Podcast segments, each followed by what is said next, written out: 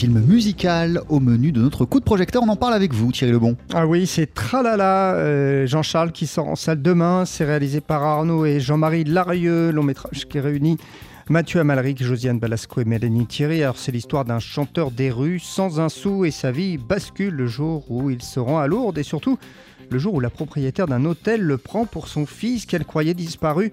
Une méprise qui va faire boule de neige et particularité de ce long métrage, eh bien c'est une comédie musicale dans l'esprit de Jacques Demy. On écoute Arnaud Larieux. Quand on dit comédie musicale, il y a il y a beaucoup de genres de comédie musicale en réalité.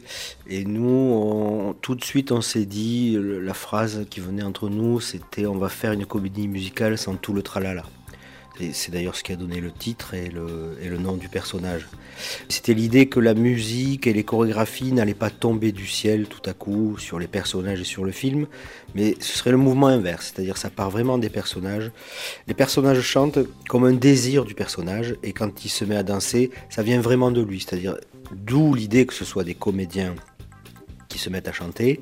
Pareil pour les chorégraphies, c'est-à-dire ils se mettent à chanter et une gestuelle leur vient plus qu'une danse extraordinaire. Et c'est pas l'exploit qui nous intéressait, c'est l'émotion que donnait le personnage à, travers le chant et, sa chorégraphie. Il y a dans Tralala Thierry une autre référence à la comédie musicale. cette fois, c'est un grand réalisateur euh, américain de l'histoire de la comédie musicale, c'est Vincente Minelli, comme l'explique euh, Jean-Marie Larieux. Il y en a d'autres grands de la comédie musicale, mais Minelli, dans les thématiques, on a toujours. Euh, ça nous a toujours assez fasciné, notamment pour ces moments où, soudain il n'y a plus exactement du scénario, mais plus que de la pure chorégraphie, de la danse, de la chanson, du décor, et qui le, récit est pris en charge par ça. Et puis cette thématique, oui, l'imaginaire, le réel, euh, les liens entre les deux, donc ça, ça nous parlait fortement et en particulier un film euh, Brigadoun, qui est ce lieu que découvre Gene Kelly, un compagnon de chasse qui n'existe que voilà dans une certaine époque, et j'allais dire un lieu qui n'existe que quand on s'y rend et qui disparaît quand on en repart. Et on disait un peu Lourdes, c'est notre Brigadoun. Voilà, c'est le, le, lieu de la comédie musicale. Voilà.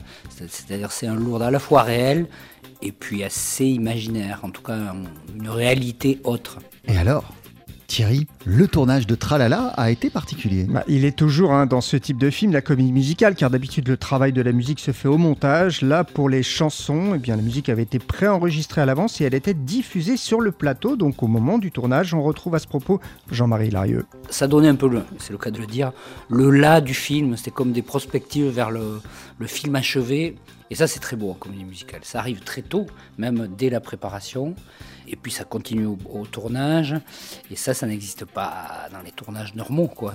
Donc les, les vraies bulles porteuses d'énergie et d'émotion, c'était les chansons. Et il y en avait toujours un peu une par jour.